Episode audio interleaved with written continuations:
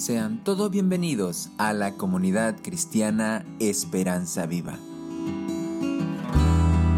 Presentamos a continuación la exposición de la palabra de Dios en el sermón de la semana.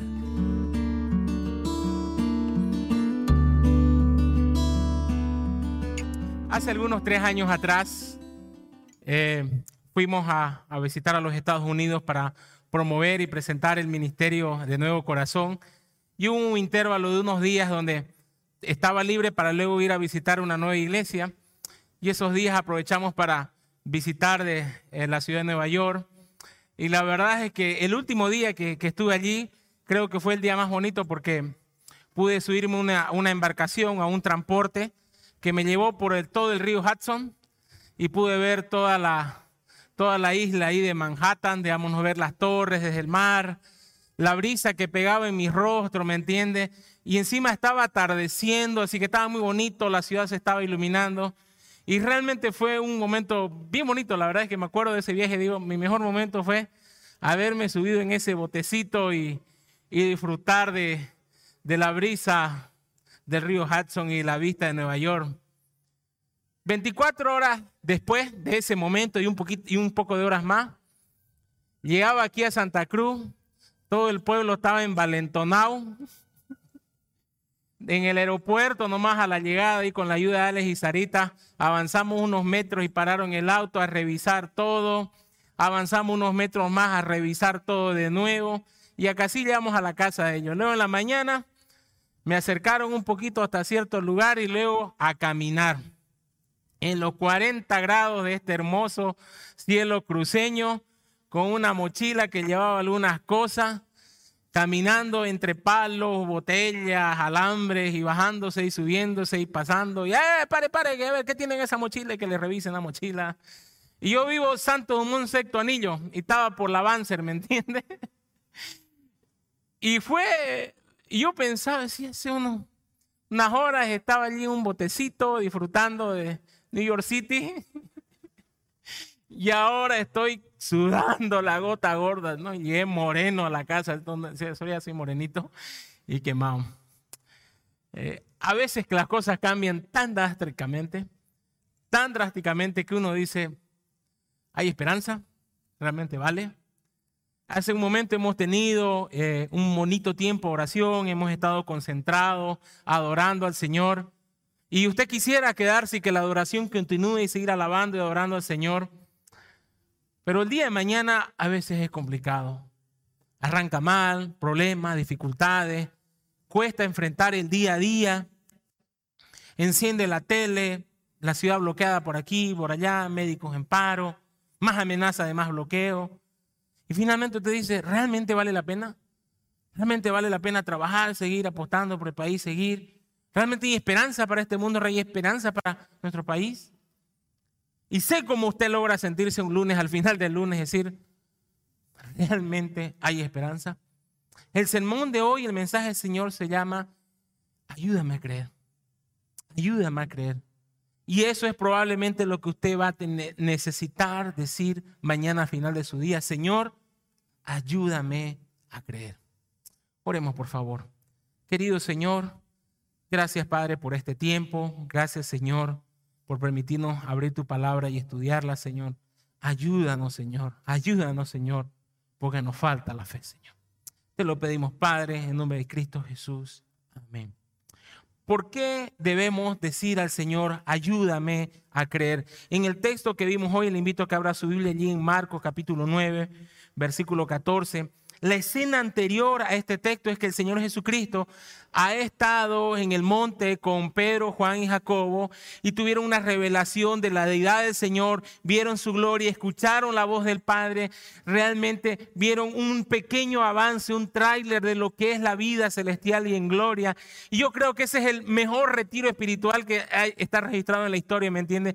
Ver la gloria del Señor Jesucristo. Y ellos bajan de esa montaña, ¿me entiende? Bajan de esa montaña y lo que se topan y la escena con la que se encuentran es, según allí, el versículo 14, capítulo 9, cuando llegó a donde estaban los discípulos, vio una gran multitud alrededor de ellos y escribas que disputaban con ellos. Inmediatamente bajan de esa montaña, lo que se topan es con un conflicto, con una pelea, con una trifulca, ¿me entiendes?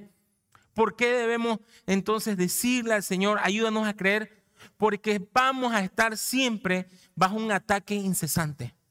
Vamos a estar siempre bajo un ataque incesante. ¿Qué es lo que había sucedido? Un hombre llegó con su hijo con un espíritu endemoniado y los discípulos quisieron e intentaron expulsar a este demonio, pero no pudieron. Fracasaron uno tras otro, no sé si en bollo, pero fracasaron. Y ese fracaso fue la oportunidad de oro que estaban esperando los enemigos de la fe para poder decirle, ajá, ahí están los que supuestamente andan con el poder de Dios. Ajá, allí están los cristianitos. ¿Cómo que son verdaderos? ¿Cómo que ustedes son los que predican la verdad? Ahí está. No pueden, no pueden.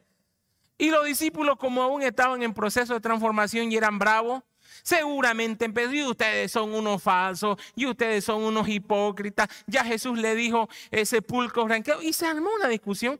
Por eso la palabra del Señor dice ahí, disputaban, o sea, realmente era un problema grande. Ahora, dibujemos mejor la escena. El Señor y los tres discípulos bajaban con un ambiente espiritual, pero inmediatamente se tropan con un conflicto.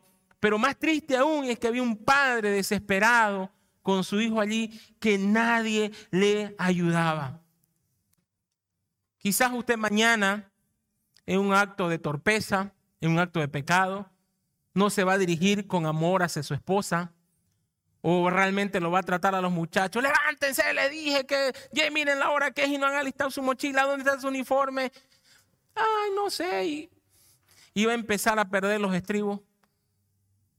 Y quizás va a escuchar, a eso nada más vamos a la iglesia. ¿Me entiende? O va a escuchar, cristianito, ¿no? El cristianito.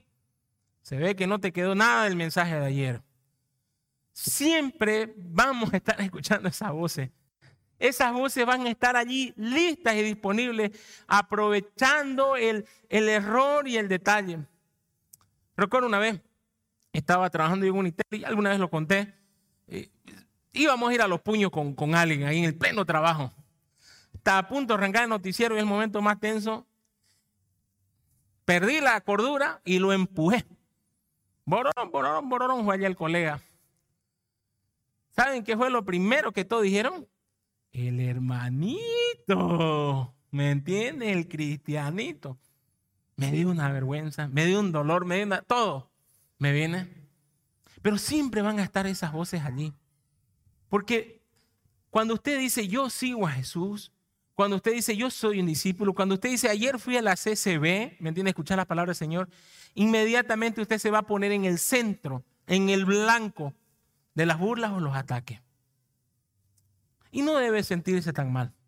¿Saben por qué? Porque ¿por qué venimos a la iglesia? Porque lo necesitamos. ¿Por qué tenemos que volver el próximo domingo? Porque lo seguimos necesitando. Porque aún la obra de Cristo no está completa en nuestra vida.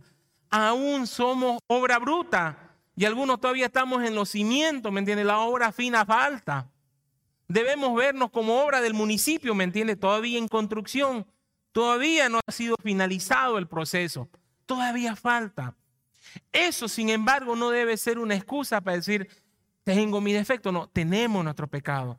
Y cuando nos sucedan esas cosas, miremos nuestro pecado, pensemos bien qué nos pasó, analicemos bien qué nos pasó y pidámosle ayuda al Señor y dice, ayúdame a creer en que tú vas a terminar la obra en mí y pida perdón y pida disculpa a los que tenga que pedir. Y decir, lo siento, sé que debí tratarte mejor, sé que debí ser más amable. Niño, sé que debí ser más paciente y debimos alistar la mochila quizás el domingo en la noche y no el lunes en la mañana. Perdón. Y siga viviendo por fe y anhelar ser como Cristo cada día. Pero no solamente estaba este ataque de los enemigos de la fe, sino que había un ataque frontal del enemigo número uno de la fe, Satanás. Allí, en el versículo 17, cuando el Señor irrumpe en la escena, ¿qué disputan? Le pregunta el Señor, ¿cuál es el problema? Señor no necesitaba saber, él tenía la información, pero lo hace para que todos puedan atender. Y dice, respondiendo uno de la multitud, dijo, Maestro, traje a ti a mi hijo que tiene un espíritu mudo, el cual donde quiera que le tome y le sacude, y eche espumarajos y cruje los dientes y se va secando. Y dije a tus discípulos que lo echasen fuera y no pudieron. Versículo 19. Y respondiendo él les dijo, oh generación incrédula, ¿hasta cuándo he de soportar, de estar con vosotros? ¿Hasta cuándo os he de soportar? Traédmelo. Y se lo trajeron, y cuando el espíritu vio a Jesús, sacudió con violencia al muchacho, quien cayendo en tierra se revolcaba, echando espumarrajos. Jesús preguntó al padre, ¿cuánto tiempo hace que le sucede esto? Y él dijo, desde niño. Y muchas veces le echan el juego y en el agua para matarle, pero si puedes hacer algo, ten misericordia de nosotros y ayúdanos. ¿Qué era lo que le sucedía a este joven? Dice que tenía un espíritu mudo, o sea, que el espíritu entraba y no podía hablar, que lo tumbaba en el suelo, que echaba espuma por la boca, que lo tenía fuera de control. Quizás si hay un estudiante de medicina o un médico aquí en este lugar puede decir, esto me parece un cuadro de epilepsia. Y déjenme leerles un resumen de las cosas que son típicas de este cuadro tomado una página de medicina, por supuesto, muy respetada, dice, ¿cuáles son los síntomas de la epilepsia? Ellos responden, dice, desvanecimiento breve, y remarque eso, de un periodo de confusión, babeo o espumeo en la boca, movimiento de los ojos, gruñir y resoplar, pérdida del control de esfínteres, estremecimiento de todo el cuerpo, caída repentina, rechinar los dientes, detención temporal de la respiración, espasmos musculares incontrolables con fasciculaciones y movimientos espasmódicos. O sea, está haciendo así, ¿me entiende? Se está desfigurando la persona en las extremidades. Y usted puede decir, ahí está, cuadra perfecto con un cuadro de epilepsia. Y sí, cuadra perfecto. Pero hay un dato más que nos da el padre acerca de la salud de su hijo que no cuadren esto. Fíjese allí en el versículo 22 dice, muchas veces le echan el juego en el agua para matarle. O sea que este joven cuando entraba en ese cuadro, vía un fuego y corría hacia él. O si vía un río, iba a zambullirse en ese lugar. Revisé bastante la información con respecto a estos cuadros. En ninguna página seria, responsable, dicen que la persona sale corriendo todos alertan que el primer síntoma es que la persona se va a caer al piso. Entonces, si usted ve a una persona en ese cuadro, dice no la trate de sujetar, más bien ayúdele a recostar al piso, eh, póngale en una posición, póngale algo deja el cuello, porque esa persona va a empezar a hacer así con la cabeza. Pero en ningún cuadro nos dice que esa persona sale corriendo. Entonces, definitivamente esto es más que una epilepsia, es una posesión total de esta persona. Ahora podemos preguntarnos, cómo, dice el padre, desde niño le sucede esto. Entonces este padre, no sé si cuatro, cinco, seis años, y podemos pensar que es un adolescente o un joven el que está en este momento en este cuadro, que lleva año tras año repitiendo ese cuadro. Y usted se puede y debe preguntarse, ¿cómo es que un niño termina endemoniado? ¿Cómo es que un niño termina bajo el control del enemigo?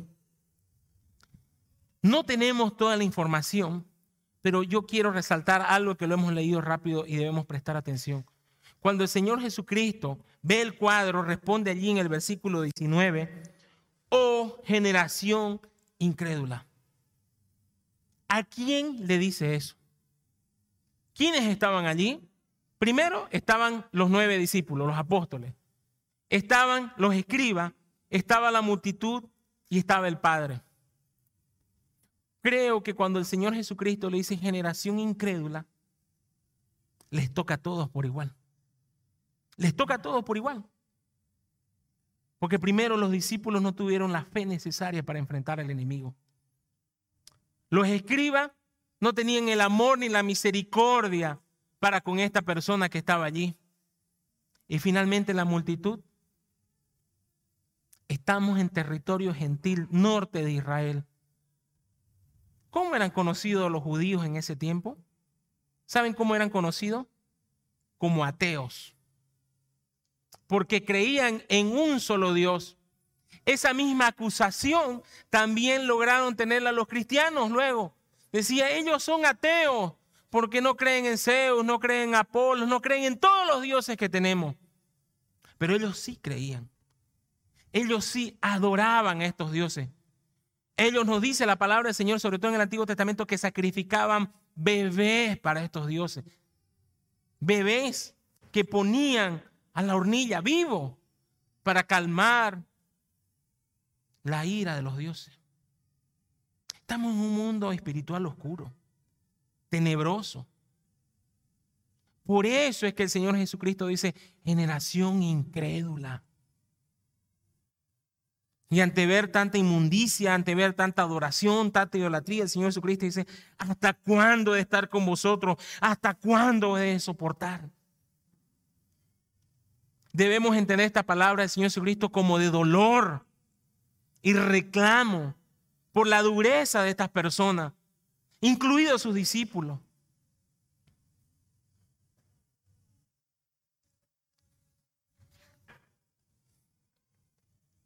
En el año 2014, en el colegio José Gabriel Moreno, allí en Paurito, uno de esos días en que ya usted sabe que se faltó el profesor o el profesor salió a una reunión y los muchachos tuvieron un periodo libre de descanso, tuvieron alguien la idea de hacer un papelito y ponerse a jugar un juego que se llamaba la Ouija.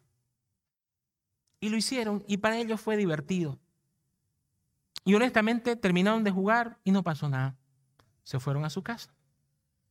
Al otro día, en el mismo colegio, casi a la misma hora, uno empezó en el piso a, caerse. Otro pensó con la mirada perdida. Otro pensó en espumear de la boca. Y cuando acordaron, casi todos los alumnos, unos 25 estudiantes, estaban en ese cuadro muy similar a lo que se acaba de escribir acá. Era un desastre, era una tragedia. No sabían qué hacer. Muchachos botados en el piso, espumeando, botando boca, perdidos, dando alaridos y gritos en un cuadro terrible. Eso sucedió alrededor de las nueve de la mañana, un poquito más. Ya para el mediodía las unidades móviles los canales de televisión estaban allí. Yo lo recuerdo bien porque transmitimos ese lugar. Habían pasado cerca de tres horas y los muchachos seguían en ese estado. Algunos en la posta, algunos los habían traído acá, los que se veían más descontrolados y seguían en ese cuadro. Un cuadro de epilepsia dura entre un minuto dos, a lo máximo diez minutos. Algunos casos extremos pueden durar más, pero se va disminuyendo la severidad. Pero estos muchachos llevaban tres horas en ese estado y en ese cuadro. Los médicos diagnosticaron crisis emocionales conjuntas.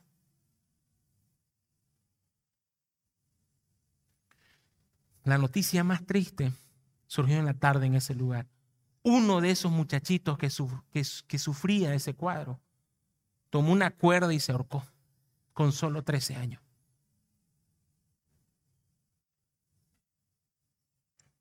Ya dejó de ser un juego y el pueblito de Paurito se convirtió en dolor. Evidentemente el temor se apoderó, de la, se apoderó de la zona. Nosotros como iglesia ese fin de semana recuerdo que junto con los jóvenes nos armamos en folleto y nos fuimos para allá. Yo estaba en medio camino y mi hijo le surgió en todo su cuerpo, era lleno de salpullidos y roncha, un cuadro de alergia, del cual nunca más volvió a tener, del cual nunca más supimos por qué le dio. Yo me tuve que volver con mi hijo al hospital corriendo, tenía eso. Por día los demás jóvenes, vayan, vayan. Se ve que está la oposición bien fuerte. Hay un ataque incesante del enemigo. Pero déjeme decirle algo el enemigo ingresa en la vida de aquellos que le abren las puertas. Aquellos que le abren las puertas. Muchos de nuestros hijos juegan o tienen aplicaciones que son para divertirse, pero ya usted le echa una mirada y no es nada divertido. Son cosas bien oscuras, son cosas bien raras.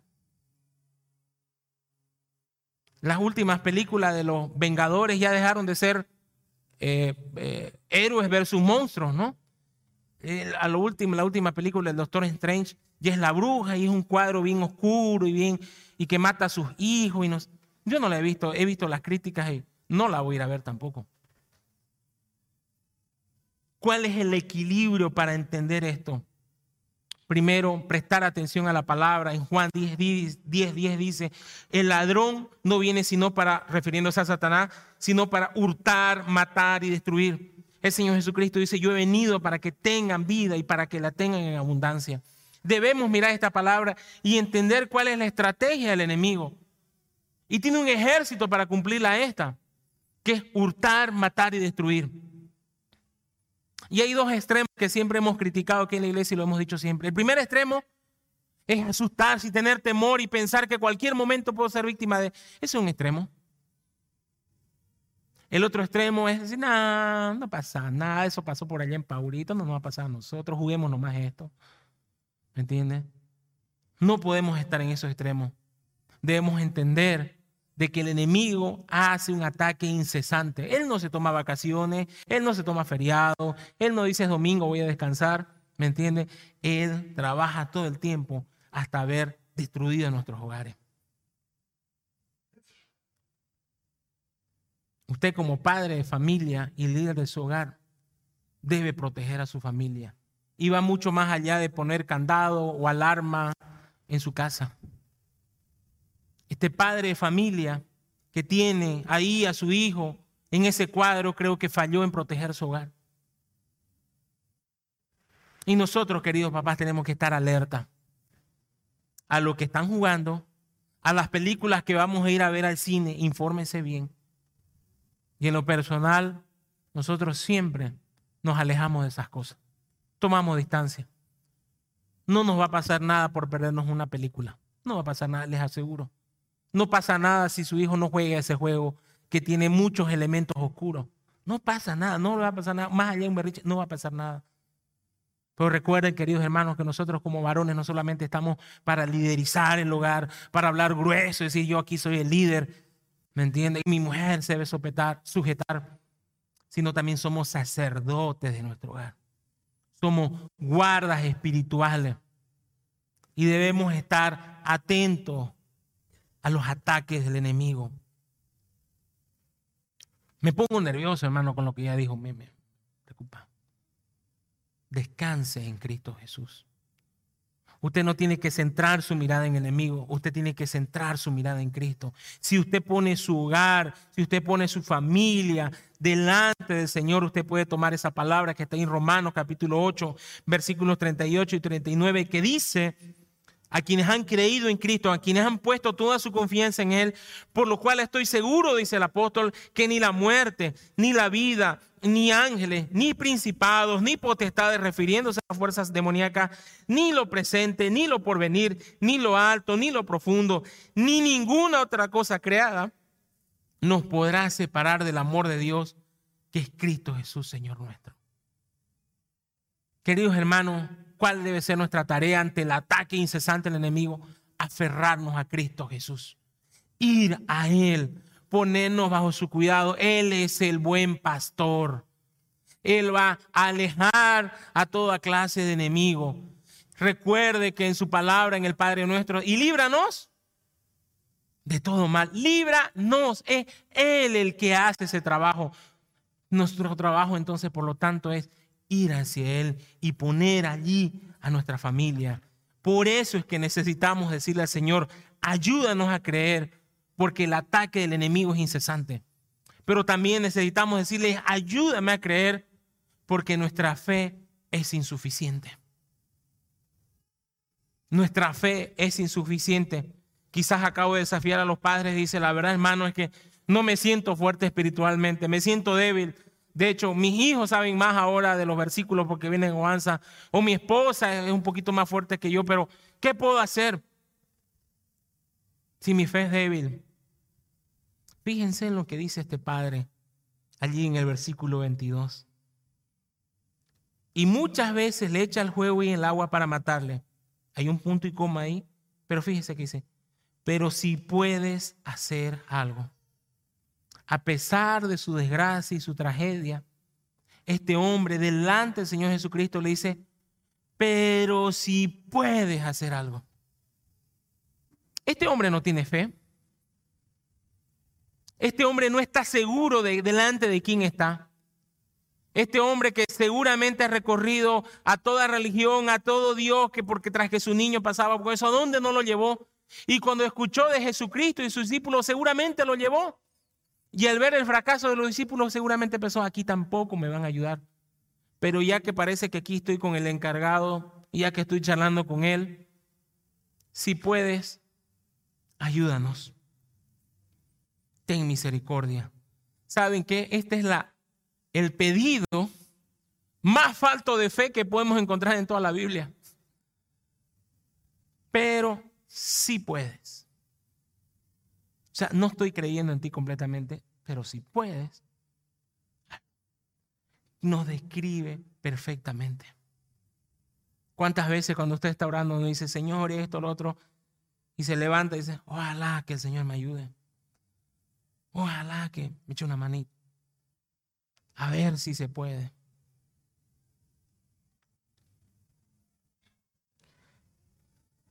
El Señor Jesús responde ante su falta de fe. Allí en el versículo 23 dice, Jesús le dijo, si puedes creer. Y honestamente, en la Reina Valera 60 perdieron un detalle que han corregido en las nuevas versiones. Voy a tomar la Reina Valera 1989. Jesús le dijo, si puede, y está con signo de interrogación. ¿Por qué no está la palabra creer? Porque en el original no está. Entonces, ¿qué es lo que está haciendo el Señor Jesucristo? Está repitiendo las palabras del hombre. Si puedes, les está diciendo. Fíjense que no es invento mío, la Biblia de las Américas también traduce así. Jesús le dijo, y ellos ponen en gris la palabra como para darnos a entender que el Señor Jesucristo le estaba haciendo una pregunta en realidad. Y dice, ¿cómo si tú puedes? La Biblia textual dice, Jesús le dijo, directamente ellos ponen signo de interrogación, si puedes. El Señor Jesús está confrontando la falta de fe de este hombre. Le está diciendo, ¿te estás dando cuenta de lo que me has dicho? Que en realidad no me has pedido bien, que en realidad me has dicho, si puedes.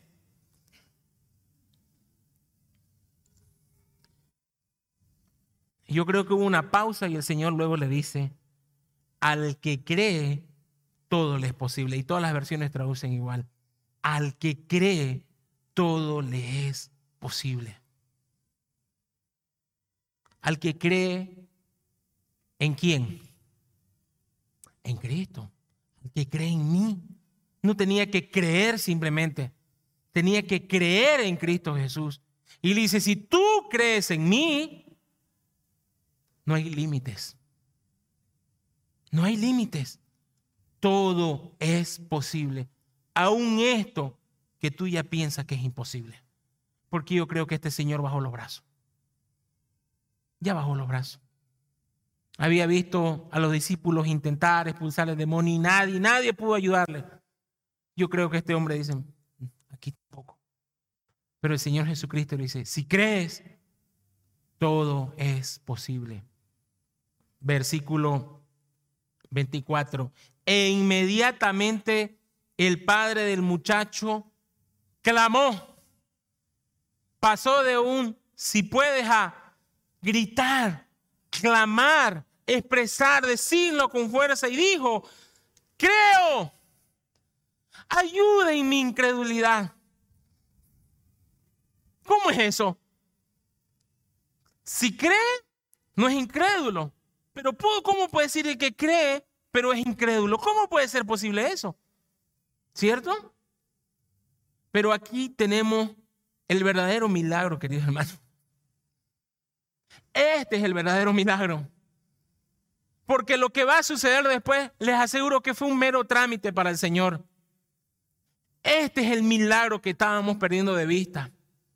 Había un hombre que era pagano, que servía a otros dioses, que por su vida pagana, por su vida alejada de Dios, porque él estaba cerca a los judíos, él había escuchado, ¿me entiende? Él sabía del Dios verdadero, pero que se había alejado y estaba allí delante del Señor Jesucristo. Y no preste otra atención, el Señor Jesucristo había bajado de la montaña, venía con ese resplandor, algo que no mencioné, que está un poquito más atrás, dice, y cuando le vieron se asombraron. Algo tenía todavía el Señor Jesucristo que causó asombro. Su presencia mismo asombró a la multitud. Sin decir una palabra, sin preguntar, sin hacer algo, dice que la multitud se asombró. Y este hombre está frente al Dios más asombroso que existe, al único y el verdadero. Y cuando Él le dice, si puede, golpea el corazón del hombre. Dice la palabra del Señor que la fe viene por el oír. Y este hombre acaba de escuchar las palabras del Señor Jesucristo.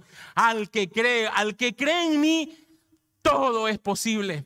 Y el corazón de este hombre se iluminó y cuando Dios ilumina nuestro corazón, en ese momento lo vemos como es Él. Y es por eso que en ese momento se le abre su ojo y dice, creo. Y mira su corazón y lo ve duro, lo ve ennegrecido, lo ve falto de fe. Y le dice, ayúdame a creer. ¿No es eso lo que usted experimentó en un momento en su vida?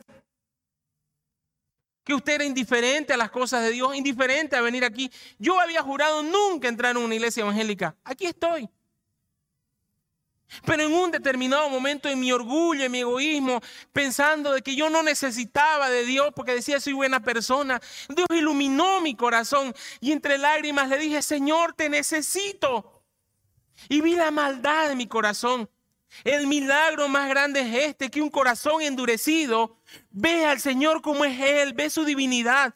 Y lo segundo es ve su pecaminosidad, ve la maldad que hay allí y se la presenta también al Señor. Le dice, me arrepiento de lo que soy, me arrepiento de lo que tengo.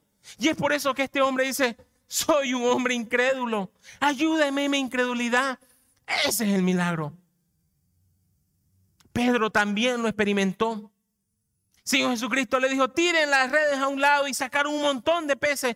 Y cuando Pedro vio esos peces, primero salir de día, primero cuando no habían pescado toda la noche, dice que Pedro se puso de rodillas y le dijo, Señor, apártate de mí que soy un hombre pecador. ¿Qué vio Pedro?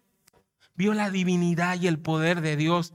En ese momento se iluminó el corazón de Pedro. Y lo segundo que dijo Pedro es, apártate de mí porque soy un hombre pecador. Cuando Dios ilumina nuestro corazón, vemos a Él como tal como es Él y vemos nuestro pecado tal como abunda en nuestro corazón. Eso fue lo que pasó con Pablo.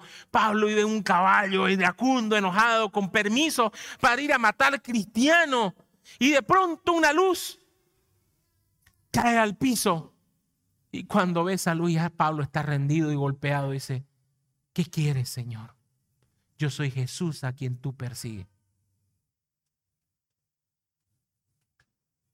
Queridos hermanos, por eso al final de los tiempos dice que toda rodilla se doblará. No habrá discusión de religiones, no habrá pregunta. Ante la presencia misma del Señor, toda rodilla se va a doblar.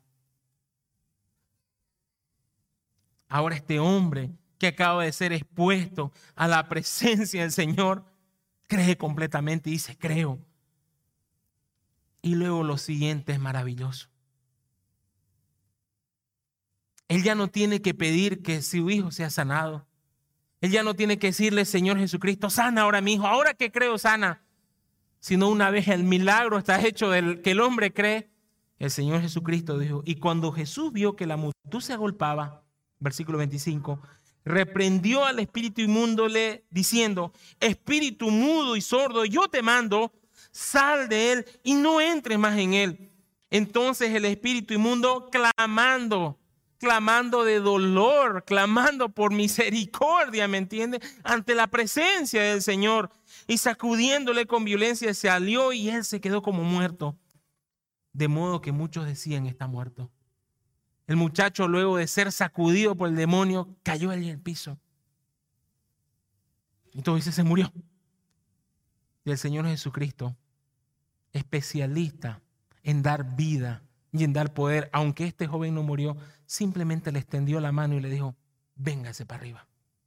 Y lo levantó. Lo levantó. Dice Jesús tomándole la mano, le enderezó y se levantó. ¿por qué Dios permitió que este niño pase por esta situación? ¿Por qué Dios permite que usted lo intente, lo intente, lo intente y finalmente fracase? ¿Por qué muchos de ustedes han llegado aquí cuando su matrimonio pendía de un hilo y ya no había más esperanza? ¿No somos los seres humanos tan duros y tan egoístas? De que cuando lo hemos intentado todo y ya no podemos hacer nada, es que recién buscamos al Señor. Es que no tenemos fe. No la tenemos. No creemos que Dios puede y debe obrar en nuestra vida. Están nuestros hijos en rebeldía, rebelde. Me va a escuchar este pelado. Le voy a quitar esto. Le voy... Y no oramos por la vida del muchacho.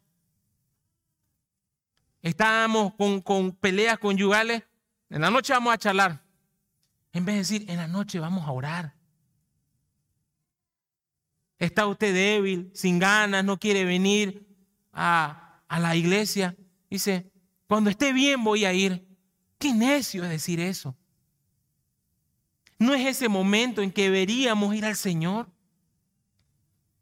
¿Cuánto de fe se necesita para ver un milagro como el de aquí hemos visto en este momento? Sabemos que el hombre no tenía ninguna.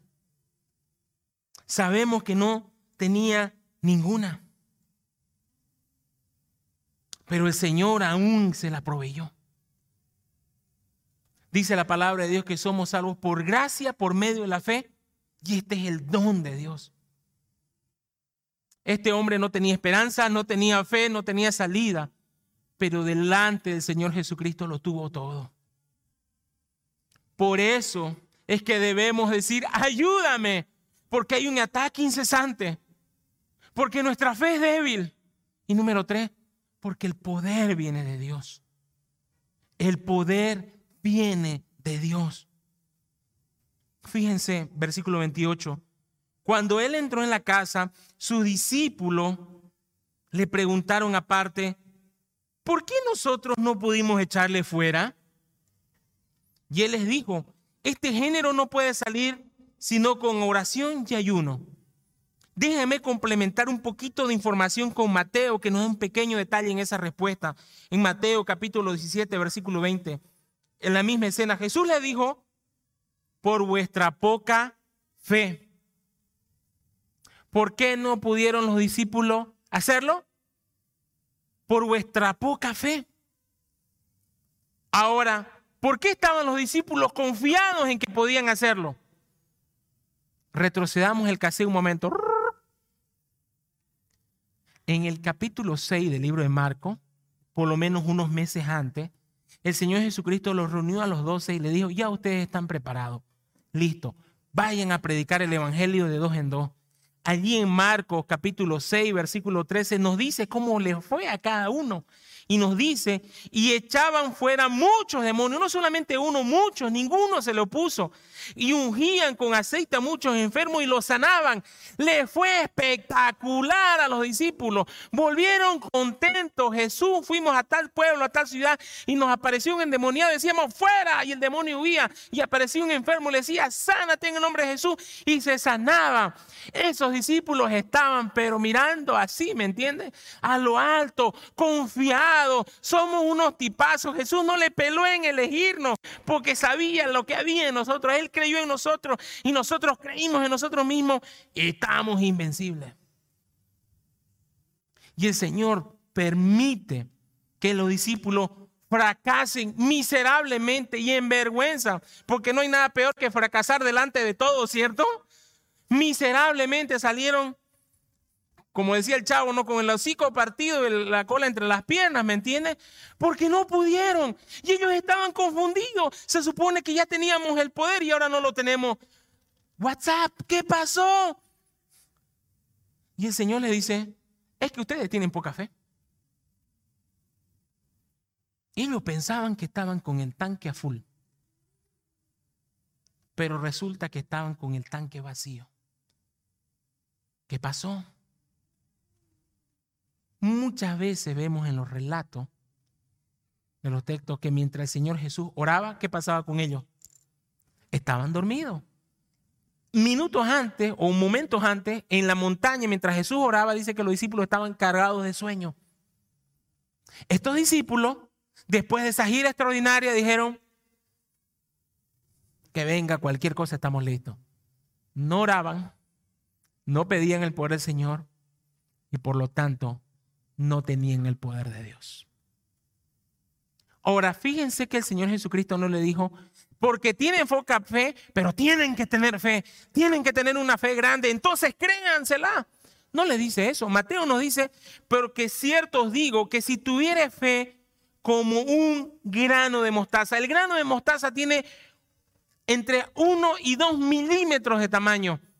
No es la semilla más pequeña, pero es la semilla más pequeña que en esa zona se conocía. Hay semillas que miden menos de un milímetro y hay algunos que dicen de un milímetro para abajo ya no es semilla, sino tiene otros nombres. Allí hay un debate que ya yo me metí, no tengo por qué contárselo a ustedes, pero de un milímetro algunos cuentan una semilla y la mostaza es una de las más pequeñas. Fíjense, porque usted puede estar pensando, yo no tengo esa fe. Y el Señor Jesucristo no nos manda a tener esa fe. No nos dice que nuestra fe debe ser tan grande, sino que es necesaria cuánto tamaño de la fe. Como un grano de mostaza. ¿Y qué va a suceder cuando tenemos una fe del tamaño del grano de mostaza? Diréis a este monte, pásate de aquí y allá y se pasará y nada os será imposible. Allá afuera, no en este lugar, se les enseña a las personas que deben creérsela. Usted debe visualizar qué es lo que quiere. Imagínese cómo va a ser su casa. Suéñela. Tenga fe. Créala. Imagine cómo va a cerrar ese negocio. Imagínese los ingresos que va a tener. Sueñe, piensa. Tenga fe. Y deje una hermosa ofrenda al tamaño de esa fe. Deje aquí el dinero. Son engañadores, son falsos maestros. La Biblia no nos llama a tener una gran fe. De hecho, lo que la Biblia y en este texto nos está diciendo es que o no la tenemos y cuando la tengamos lo que necesitamos solamente es que sea del tamaño de un grano de mostaza. Porque la clave no está en tener la fe, sino en quien tiene el poder y creer en quien verdaderamente tiene todo el poder. Y ese es nuestro Señor Jesucristo. La fe no se trata de tamaño, se trata de dirección, en dirección de quién pongo mi confianza.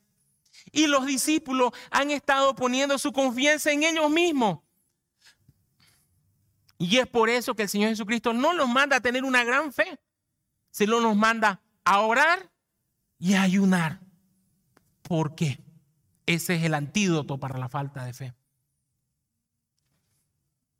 ¿Cuándo fue la última vez que usted se arrodilló a orar con fe? Recuérdelo. ¿Cuándo fue la última vez que usted dobló rodillas y clamó con fuerza? Se lo voy a recordar yo. Es porque lo había intentado todo y ya no había más salida que orar. Porque ya no tenía dinero para intentarlo porque ya no tenía palabras más que decir, y allí se quebrantó en oración. La oración es el antídoto contra el orgullo humano. Porque mientras el orgullo nos dice, tú puedes, en la oración de rodillas decimos, Señor, no puedo.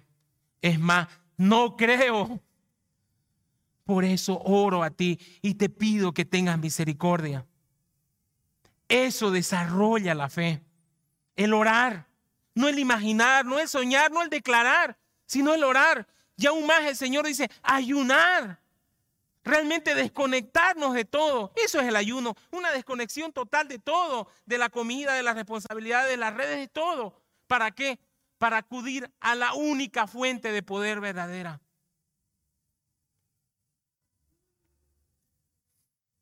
Allí, puesto de rodillas, me entrego por completo al Señor. Allí puesto de rodillas reconozco mi debilidad. Allí puesto de rodillas reconozco mi incapacidad. Y allí puesto de rodillas recibo la palabra del Señor. en Hebreos capítulo 11, dice, es pues la fe, la certeza de lo que se espera, la convicción de lo que no se ve. Se lo vuelvo a repetir, es pues la fe, la certeza de lo que se espera, la convicción de lo que no se ve. Hago énfasis en la certeza. ¿Qué es esa certeza? ¿Certeza en qué? En la palabra de Dios. La fe viene por el oír, el oír la palabra de Dios. Y este hombre tuvo fe a raíz de que escuchó una promesa del Señor Jesucristo. Al que cree, todo le es posible. Y él dijo, creo en eso, creo en ti. ¿Saben? ¿Quiere usted tener fe? No se, no se mira a usted mismo. Vaya en oración al Señor y pregúntele, Señor, ¿qué va a suceder en esta situación? Señor, te entrego mi familia y clame y persevere allí y luche allí. Escudriñe la palabra, lea y ore, lea y ore. Y cuando el Señor le responda, recién se levante. Y si el Señor le dice,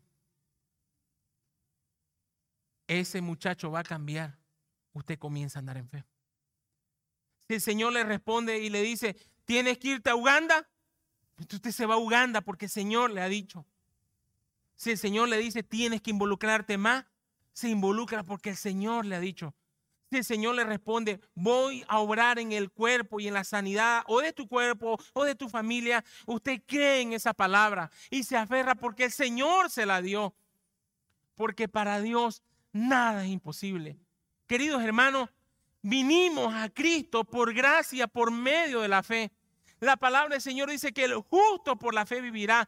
La palabra del Señor dice que de modo que soy una nueva criatura, ya no vivo yo, más Cristo vive en mí y lo que vivo lo vivo en la fe. La vida cristiana se debe vivir en gracia por medio de la fe y debe ser así siempre.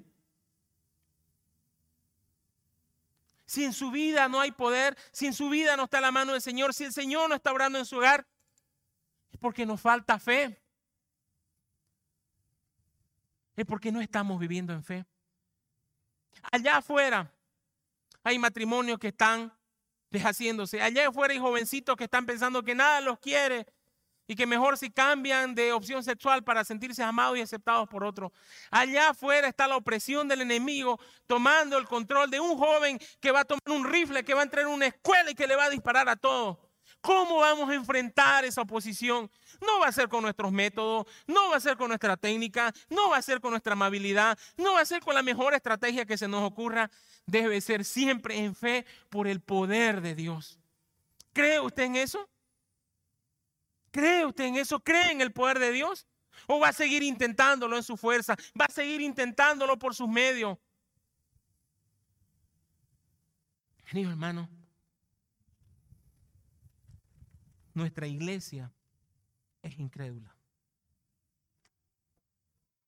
Es incrédula. Usted siempre es duro, pastor. ¿Por qué va a decir así? Le voy a decir al pastor David. ¿Por qué es incrédula nuestra iglesia? ¿Cuántos entraron a orar esta semana a las 6 y 15 al grupo de Zoom? No hay oración. Si no hay oración, no hay fe. Si no hay fe, no hay poder. Si no hay poder, es que no estamos creyendo. Entonces somos una iglesia incrédula. Queremos seguir como los discípulos intentando nuestra propia fuerza. Y ya sabemos el resultado. Vamos a quedar avergonzados. Usted no va a poder tener un testimonio fiel y verdadero delante de lo suyo. Usted no va a poder impactar en su universidad, en su colegio, porque no tiene fe. Hermanos, ese es un pecado de que esta iglesia tiene que arrepentirse. Comenzando, el que les habla. Yo también. Si usted nos está visitando, si usted está por primera vez y dice, si ustedes están así, yo estoy más lejos. Pero comience por algo. Póngase de rodillas ante Dios ríndase completamente a Él. Deje que Él ilumine su corazón, que le muestre su pecado, entréguele su maldad, arrepiéntase y comience a vivir en fe por la gracia y la misericordia del Señor.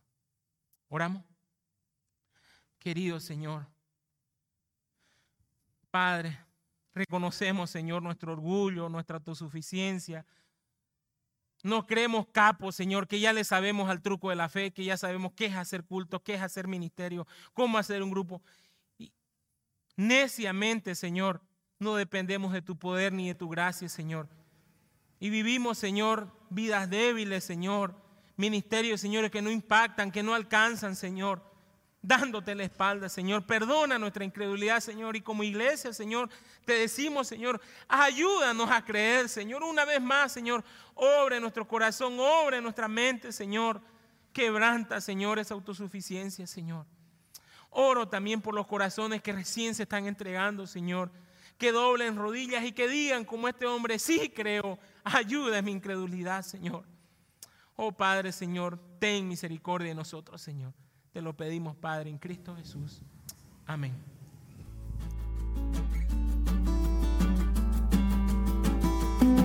Si usted desea más información o comunicarse con nosotros, puede visitar nuestras redes sociales en Facebook, Instagram o YouTube con el nombre Comunidad Cristiana Esperanza Viva. Desde Santa Cruz, Bolivia. Gracias por escucharnos. Hasta la próxima.